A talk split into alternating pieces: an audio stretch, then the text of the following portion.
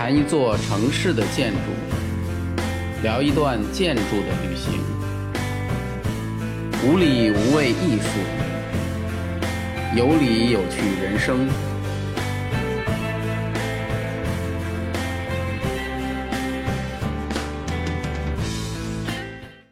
欢迎收看《建筑三百秒》特别节目，我是建筑师高强。前段时间呢，有朋友建议我聊一下海绵城市的事儿，因为最近咱们国家很多城市又进入了看海时段，这个呢也算是一个热点的话题。刚好呢，我之前做过的这个景观项目当中呢，也有一些牵扯到海绵城市的内容，而且呢，也曾经和非常专业的水的团队合作过，对这个呢多少算有点了解，所以也就动了这个原本不应该是我动的这个心思。那么今天呢，就和大家聊聊关于海绵城市的问题。首先，我声明，我是建筑师，做规划、做建筑也做景观，但我不是给排水工程师，更不是水利水文方面的专家。所以呢，我的知识来源有限，我只把我所了解和理解的内容和大家来聊一聊。欢迎大家批评指正。海绵城市这个词儿什么时候提出，被谁提出，今天好像都很难确定了。不过，彻底引爆这个概念的，应该说是因为习总书记在二零一三年底的中央城镇化工作会议上的讲话中，提到了中国要建设海绵城市的要求。当时说的是呢，是强调提升城市排水系统时，要优先考虑把有限的雨水留下来，优先考虑更多利用自然的力量排水，建设自然存积、自然渗透、自然净化的海绵城市。有了总书记的话，当然就是全国上下总动员了。瞬间，海绵城市就成为了各个城市建设的重中之重，也成了全国人民关注的焦点。那么，海绵城市到底是什么意思？为什么要建设海绵城市呢？要了解海绵城市，我觉得我们要先了解一下我们和洪水的故事。忘记在哪本书上看见的，我记得曾经看过这样一句话。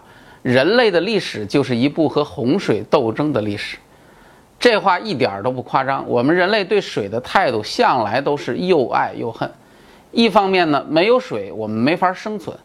四大文明古国都发源自河流附近，比如说古埃及的尼罗河、古巴比伦的幼发拉底河与底格里斯河、古印度的印度河与恒河，还有就是我们中国的黄河、长江。可以说，没有这些河流，就没有人类的今天。但是另一方面呢，我们总讲洪水猛兽，水火无情。靠近河流最大的风险就在于洪水。原本温顺的河流一旦变成洪水，可能立刻就会变成可怕的魔鬼。无数的人因为洪水而丧生。而洪水呢，从远古时候一直到现代社会，别看我们都快把我们的家搬到月球上去了，对付这个看似很简单的问题，我们还是没有太好的办法。因此，如何治水也就变成了一个永恒的课题。古代的城市很多都是临水而建的，这条河流呢，往往就被称为这座城市的母亲河。而对于河流的态度，古人很早就有不同的观点。有的人认为呢，一定要修建堤防，阻止洪水泛滥，同时呢，通过改道来进行疏导。这个在古代是主旋律。比如说我们的黄河，从远古时期的大禹，到后来的东汉王景、明代的潘季训、清代的季府，一直和黄河没少了折腾。为了解决黄河的泛滥问题，把黄河的河道那是改来改去，一会儿向北，一会儿向南。但在古代呢，也有人认为修堤防不是最最重要的，最重要的是，你不住在河道边上不就完了吗？这样发洪水的时候不就淹不到你了吗？这就是所谓的不与水争地的观点。这个观点的代表人物是西汉的贾让，提出了著名的治水三策。这个三策一直都是非常富有争议的，虽然听上去很有道理，但其实呢？不太容易实现，为什么呢？因为古代是农业社会，对于人来说，人生最重要的那不是上网打游戏，而是下地种庄稼。要不吃什么呀？而河道边上的土地一般都特别的肥沃，这样就导致了人们都跑到河边去种地了。毕竟发洪水又不是年年发，人们就因为这个侥幸心理的存在而占用了这些危险的资源，结果呢，直接导致河道变窄，非常容易引起洪水的泛滥。所以在历朝历代的治水过程当中，第一种观点呢是主要实践者，经过大家前仆后继的努力，总算是把这个河伯搞定了。但是没想到的是，龙王不老实，没事儿呢还给我们来场大雨，雨大的时候呢，几乎相当于把洪水直接从天上往下倒，这就是我们常说的倾盆大雨。这个倒啊，其实倒个一分钟倒也没事儿。但是你想，如果连续倒个一个小时，倒个一天，那谁受得了？再加上下雨的时候，河伯呢也跟着瞎起哄，最后搞得我们是腹背受敌，内忧外患，苦不堪言。于是，古代呢从城市建立的时候开始，治水就被作为一项非常重要的事情来对待。上面说的那些人都是古代治水的大官儿、名人。而且治水呢，往往在城市建立的时候就融入了规划当中，在一起考虑。比如说唐代的长安城，宋代的汴梁，元代的元大都，都修建了非常完善的明渠和暗渠相互结合的排水系统。现在的考古发现了当年的唐长安城已经修建了宽度和深度都达到两三米的排水沟啊。再比如北京的故宫，在刚刚过去的这场大雨中，据说又是安然无恙。为什么呢？那是因为故宫不仅有纵横交错的沟渠，各种暗沟，而且由于地势呢，整个是北高南低，中间高，四边低，里面有一条两公里长的内金水河。这条河呢，不仅可以美化环境，更重要的是排水和防火。大家别忘了，故宫本身其实就是一个木宫殿，木头既怕水泡。更怕火烧，而故宫的外面呢，还有一圈护城河。这个护城河呢，跟北京的水系是相连的，所以故宫在历史上从来没有被水淹过。还有就是非常有名的江西赣州的古城。北宋有一个著名的水利专家，叫做刘仪，在那儿担任知州的时候，规划了赣州古城的街道。啊，他也是一个规划专家。根据街道布局和特点、地形的特征，修建了两条排水沟。由于这两条沟的走向很像咱们篆字当中的“福”跟“寿”两个字，所以呢就被大家称为“福寿沟”。福寿沟呢主要是有三个部分构成，一个呢是下水道的一个改造，改造完之后的下水道，它的断面宽度呢达到了九十公分，高度达到了一米八。是这样的一个巨型的断面，遍布在城市的各个角落角落，将污水收集后呢，排到旁边的江里。二呢是将排水系统和城里的几十个池塘连通，增加了城市暴雨时候雨水的调控能力，而且还可以利用这个池塘啊养鱼种菜，弄点什么有机食品啊之类的。那么第三呢，他修了十二个防止江水倒灌的水窗，这个水窗是他设计的。啊，水窗简单理解，其实就很像是那种许出不许进的活塞，主要是起到控制水流的一个作用。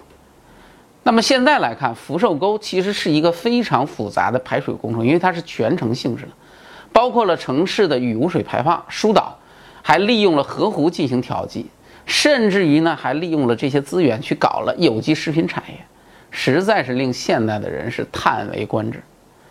但是由于有了它，哪怕是旁边的城市都在看海，而赣州的老城区却几乎没有出现过大的内涝。这是古代的情况。那现代呢？首先，对于河流来说，我们今天的手段和古代差不多，只是材料更先进一些了，修的大堤不容易决口啊。当然，豆腐渣工程除外。而且呢，还可以修超级超级超级大的大坝，既能发电灌溉，还能控制洪水的流量。比如说，争议非常大的三峡大坝，据我的了解，对于长江洪水的控制，三峡实际上是起到了非常巨大的作用。而为了解决城市里面雨水排放的问题，我们还修了很多可以排水的各种管道啊，什么地面的、地下的，啊，明渠、暗渠，通过管道把水排到河流里、河道里面再流走。而这些到处流动的水，我们一般称它为有个专用术语，叫做径流。其实就是一条一条缩小的河流，最后都汇聚到大河里，听上去是很完美的。但是有一个非常现实的问题出现了。首先，这些我们修的排水的管道就像河道一样，是有容量限制的。而且我们修的管道数量也有限，一般的雨量还可以对付。如果遇上一场若干年不遇、很多年都不遇的大雨，可能立刻就歇菜了。还有就是现在城市的发展，因为种种原因，我们傻乎乎的填平了原本很多可以排水的内湖，比如说咱们前面刚刚说到的赣州。现在的情况呢，其实就是老城区里面很多的池塘，据说都被填平了，拿来盖房子了。结果呢，导致原本不内涝的地方也开始内涝了。古代发挥了作用达到数百年的福寿沟，据说也快变成摆设了，不知道真的假的。这样无形当中又减少了排水的容量。而我们原来排水的那条河呢，也是有容量上限的呀。尤其是很多这种河流都在城市的中心，两边呢是建满了建筑、防洪的大堤，这个容积呢其实是固定的。如果赶上上游的水量特别大的时候，这个河流可能自身都难保，水位涨得很高，甚至于会超过我们的那个管道排往这个河流的排水点的高度。那在这种情况之下，我们的城市不看海还能干嘛呢？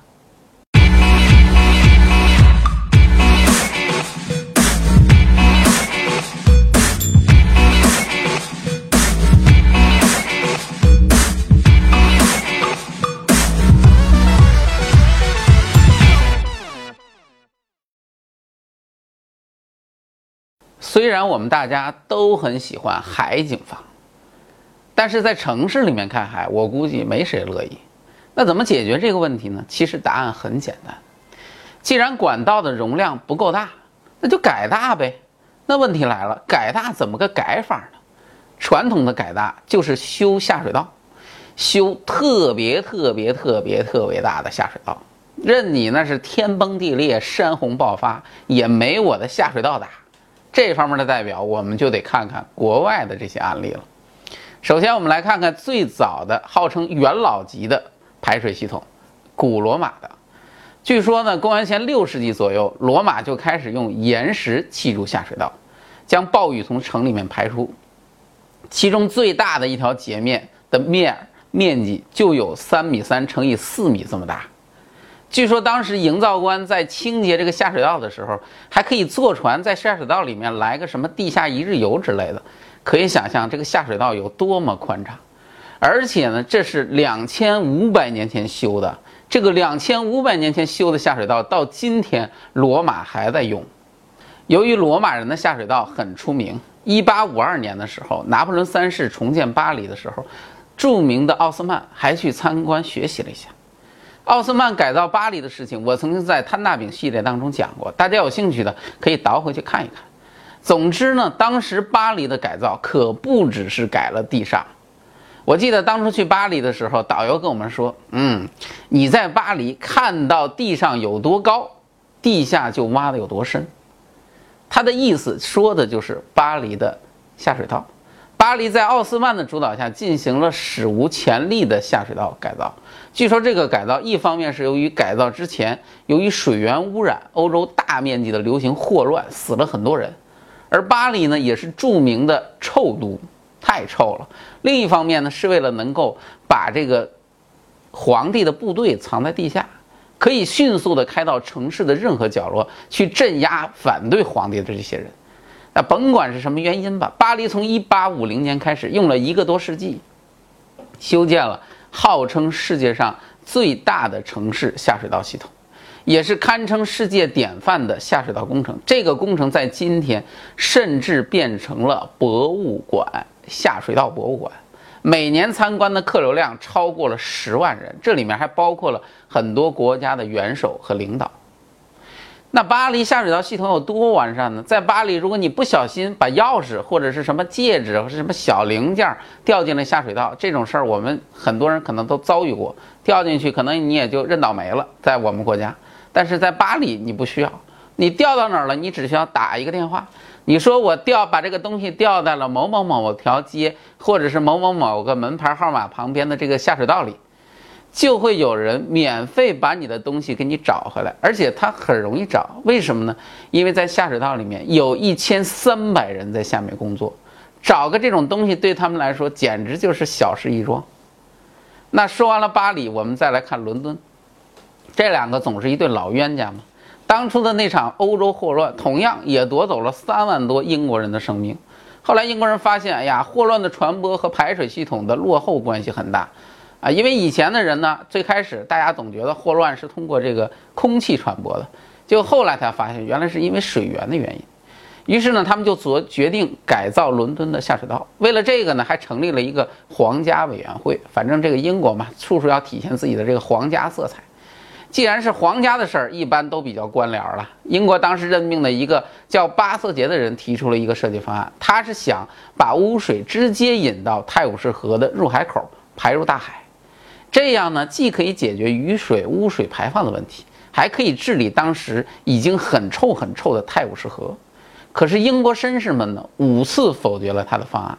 一直到一八五八年，伦敦的臭味啊，实在是令伦敦人无法忍受了。我也不知道当时能臭成什么样了，就已经让人无法忍受了。领导们没有办法了，勉强同意了这个方案。好在英国人呢，干起活来其实并不含糊。从一八五九年开始动工，一八六五年完工，实际上修了两千多公里的下水道，比原来定的方案还要长。这个下水道的修建彻底改变了伦敦的城市和环境。伦敦的下水道工程据说还被称为工业世界的七大奇迹之一。那么，除了英国和法国，德国人的排水也很早。慕尼黑的排水系统是从1811年开始的，听听更早。慕尼黑有很多地下的储存的水库，专门用来存水。而且德国人还有一个观点很有意思，就是他们认为治水的关键不是堵。而是疏通，给水空间。城市的水通过下水道系统排到了慕尼黑旁边的伊萨尔河，和我们经常侵占河道和湿地的情况相反，慕尼黑一直在扩大这个伊萨尔河的滩涂。它是把河道的旁边啊，扩了很多的滩涂来做成湿地和绿地。啊，这个做法和我们国内著名的于孔坚博士的观点很相似。既解决了洪水行洪流量过大的问题，而且还可以把这些滩涂绿地做成公园，给市民提供了很好的休闲场所。当然，这个思路跟我们前面说的古人的那个不与水争地的观点也是一样的。那么，德国人的自然资源保护和利用的意识确实是很令人钦佩。而日本人呢？日本人我们都知道是那种非常轴的民族，啊，在这个事情上，他们也依然如此。东京有一个号称是地下神殿的下水道系统，这个日本人也很很搞，什么事情都喜欢搞个什么神啊神啊，连个下水道都叫做地下神殿，这是怎么个意思呢？那是因为东京的下水道系统修了很多混凝土做的那种坑，每个坑就像一个房子一样，这个房子有多大你是想象不到的，每个房子有六十五米高，三十二米宽。在地下五十米的深处，再由六点三公里长的隧道，把这么多很多啊，不是一个，很多的这样的巨型的房屋连在一块儿。不仅如此，还有一座巨型房间用来调整水压。这个巨大的房间有多大呢？二十五点四米高，一百七十七米长，七十八米宽。啊，我觉得日本人的忧患意识实在是太强烈了。这哪是在修下水道啊？这分明是在修地下城堡，万一未来发生个战争什么之类的，可以直接就把地面上城市整个就搬到地下去了。自打这个神殿修成了之后，东京就再也不会发水了。那是这么大的这个这个这个神殿，这东京确实没法发水。而美国的例子我就不多说了，因为美国大片咱们看多了，我们都知道美国大城市下水道，我觉得在电影当中简直就是小偷的天堂。没事偷个银行、运个金子啊什么的，都是轻松愉快，啊，甚至于玩个赛车，我估计也不在话下。那么好了，我咱们说了这么多国外的例子，我们可以看到，修下水道如果修这么大，那估计除非发生2012那种世纪大洪水，否则一般的大雨那肯定是没问题。但是这种方法有一个致命的问题，那就是太贵了。其实我都不用去说这些下水道花了多少银子，你只要看看这些雄伟的工程，你就知道这可不是什么城市都能修得了的。而我们国家的城市发展，基本就是这十几二十年的事儿。在过去的发展中，我们只知道玩命的去建高楼大厦，长期忽略了地下管网的建设。结果导致现在改造的难度本身也是很大的。所以万般无奈之下，国家只好提出了海绵城市这个救命稻草。为什么呢？因为海绵城市比上面那种方式省钱啊。我认为这是提出海绵城市最最重要的一个原因。那么说了半天，海绵城市到底是什么意思呢？大家别急，海绵城市其实很好理解，就是把城市建设的像海绵一样，可以吸水啊、存水啊。以前城市的排水的思路都是水来了，赶快把水排走。这样的话呢，如果一次水量太大，排水的下游的压力，大家一想就会知道，那就会特别的大。谁在下面谁倒霉。就特别容易发生倒灌，而现在呢，通过改变城市的排水方式，把水尽可能的通过一系列的方法给留住，不让它流得太快，这样不就可以不让水汇聚的太快，就不容易产生大量的积水了吗？而城市的所谓的这种内涝的问题，不就可以解决了吗？听上去好像挺挺简单的。那么海绵城市这个概念是怎么来的呢？有成功的经验吗？首先，我们需要首先了解一个词“雨水花园”，这是一个非常浪漫且时髦的词儿。可能有些朋友听说过“雨水花园”，简单理解就是用雨水做成的一个小花园。怎么个做法呢？就是在地上，我们简单说啊，就是在地上挖个小水坑，里面呢没水，但是呢做好盛水的准备，下雨了，哎，接点水。另外呢，在这个坑里再种点什么，不怕。呃，旱啊不怕涝的这种花花草草，雨水花园之所以不叫臭水沟的原因，就是它还要有一套收集系统，不让不能让这个水简单的存在这个坑里，下面做一个雨水收集，然后这个水呢还可以给它再利用，这就是雨水花园。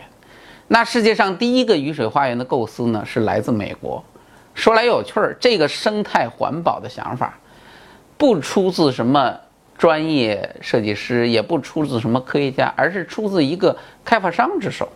据说在上个世纪九十年代，美国的马里兰州的乔治王子郡的一名地产开发商，在建住宅区的时候，有了一个新的想法，灵机一动，就是希望用一个生态排水的方式来代替传统的排水方式。于是他就提出了最早的雨水花园的这个构思。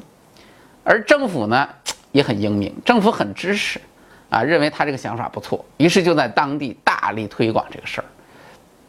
结果后来发现，做了雨水花园的地区真的缓解了内涝。说白了，就是原来美国的城市啊也看海，现在有了雨水花园好多了。于是美国人就开始研究这个东西。当然，如果只是简单的挖个坑存水，那不是太简单了。他们就把这个思路进行了非常深入科学的研究和拓展，最终形成了叫做。低影响开发的高大上理念，那好，又来了一个新词儿了。什么叫做低影响开发呢？低影响开发简称 LID，全称嘟嘟嘟嘟，大家自己看。简单理解就是采用一系列类似于雨水花园的措施来解决治水问题。目的呢，就是为了减少雨水的径流和水源污染。这个里面呢，其实提出了很多不同的方法，比如说在屋顶上弄点绿化。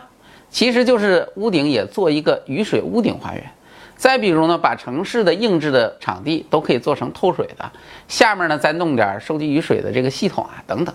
总之呢，就是采用一系列生态的措施，保证雨水不再迅速流走，而是经过自然的过滤，然后呢再把它收集去处理。和这个低影响开发理念很相似的，还有英国的所谓的可持续排水系统。澳大利亚呢，水敏感城市设计，其实这些概念理念都是换汤不换药，原理都差不多。所有的这些理念传到了中国，于是呢，我们中国人就把这些东西揉碎了和一块儿，搞了一个海绵城市。说了半天，可算是说清楚海绵城市的来历了。可以说，海绵城市的叫法是我们中国独创的，是真正具有中国特色的。大家不觉得这个名字很好听吗？但是这个理念。真的好使吗？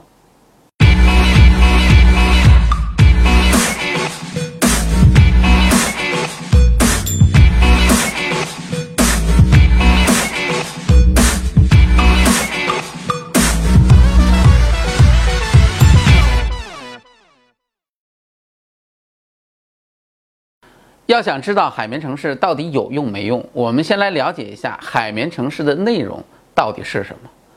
我们提出的海绵城市的这个概念，主要可以概括为六字真言，啊，有点像咱们这个武功秘籍。正所谓慎、蓄、治、静、用和排。哎，咱们一个一个来理解啊。第一个字渗，很好理解，渗透的渗。原来城市里头呢，到处都是水泥，水渗不下去。现在呢，要改变这个情况，方法呢很简单，就是改变地面的铺装材料，尽量呢去用能够透水的材料，这样雨水就可以直接渗透下去，不仅可以减少地面的净流量，而且可以适当的补充咱们已经非常非常少的地下水。其实对于这个渗啊，我相信凡是搞过景观设计的人都不陌生。之前我们在设计当中最喜欢的一种铺装形式，不就是透水砖吗？因为这种砖可以透水，说白了就是存水。你要知道它透水，它也可以存一部分的水。理论上来说是可以改善所谓的小气候的。而最重要的是，这种砖呢，那是价格便宜，童叟无欺呀。很多开发商老板都很喜欢。在园林设计当中呢，这种透水砖的材料其实是用的很多的。但是水却透不下去，为什么呢？因为我们往往只做了地面透水，却不会去做它地下透水。因为这些砖咱们又不可能直接搁在土上，那都是有基础的。这个基础很多都是由混凝土直接做的，而做成透水型的这种基础，造价就要比原来贵。所以呢，虽然透水砖早已经是大量采用的园林材料，但真正能透水的地坪其实并不是很多。而海绵城市的要求不止这些，在透水地坪的下面还需要进行换土，啊，这个呢，我是上次有一次听另外一个专家说了，据说呢是要用一种非常特别的土壤，说这个美国搞搞这个低影响开发雨水花园，你去美国说满大街到处都是卖土的公司，就是干这个的。那么除了地面以外，还要求尽可能的给房子戴上绿帽子。做点我们前面说的屋顶雨水花园，这个也是肾的一部分要求。那么这是肾，第二字真言叫做蓄，这个也很好理解，蓄嘛就是存水的意思，就是要把水存住。像之前咱们说的福寿沟的那些池塘，如果没有了池塘，福寿福寿沟再牛也没招。因此想方设法的存水很重要，水存住了就可以控制排水的量，而且还利于水的再利用。第三字真言，那就是滞，滞就是停滞的滞。简单的理解就是延长雨水的流速，通过设置各种障碍，让雨水也过过慢生活。这里面就会用到咱们前面说的雨水花园，还有什么类似于直草沟啦、雨水塘啦、人工湿地啊什么的。其实，在我看来，原理其实都是差不多的。那么第四个字的真言叫做净，这个强调的是水的净化问题。要知道，我们国家现在比内涝水患更加严重的问题，其实很多人可能没有意识到，或者说知道，但是并不是那么的关注。实际上就是水污染问题。在传统的排水过程当中，由于我们的方法是简单粗暴型的，水很容易在被受到污染的状态之下直接进入河流，继而让整条河都被污染。咱们还别说那些常年直接把他们的工业污水排进这些河流的那些工厂，中国的水环境污染的严重程度可以用触目惊心来形容啊！没有在这个行业里的人是不了解的。还记得冯小刚的电影《私人定制》中最后的那一段，其实一点都不夸张。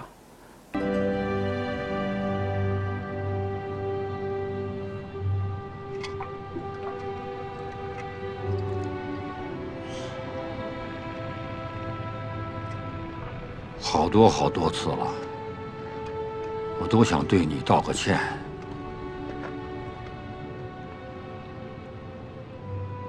他们说你是臭的，是黑的，是有毒的。我说，过去你是清澈的，是甘甜的。老话说。水是母亲，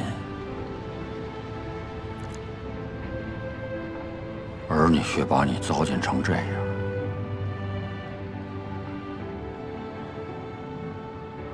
我知道你已经忍无可忍了，不知道你是不是后悔？后悔给了我们生命。这里我就不多讲了。总之，雨水收集的净化对于整个自然环境来说是非常非常重要的。在海绵城市的要求里，通过土壤、湿地、生物三种方式对水进行净化。那么，海绵城市的第五字真言是用，这个很好理解。前面雨水咱们也收集了，也净化了，不用那不就浪费了吗？所以再利用，甭管是用于灌溉啦、洗个车啦、冲个厕所啦，或者浇个花了，那都可以。总之不浪费。最后一个字的真言是排。其实啊，咱们前面说了半天城市看海，城市看海，城市看海。海绵城市真正解决看海问题的，还是在这个排字。排当然就是排水的意思了。上面用不了的水、处理不了的水、多出来的水、存不住的水，当然要排掉。通过什么方式排？市政管网呗，那就是下水道。说到这里，很多朋友可能就会明白了，原来海绵城市最后的排水也是要靠下水道的。当然了，宇宙间好像我还没听说发明出第二种排水方法。那这么说，海绵城市对看海的问题就没有什么用了吗？客观的说，用处肯定有。毕竟凭空咱们城市里多了这么多存水的小水坑，地下也会有一些存水的设施。但是要彻底的解决，我觉得不太可能，或者说不太现实。为什么这么讲呢？首先，能够让城市看海的雨量，就绝对不是一般的小雨。像前段时间的武汉，据说是两天下了二十二点五个东湖啊，这是这是什么概念？两天下了二十多个东湖，要知道东湖可比西湖大多了。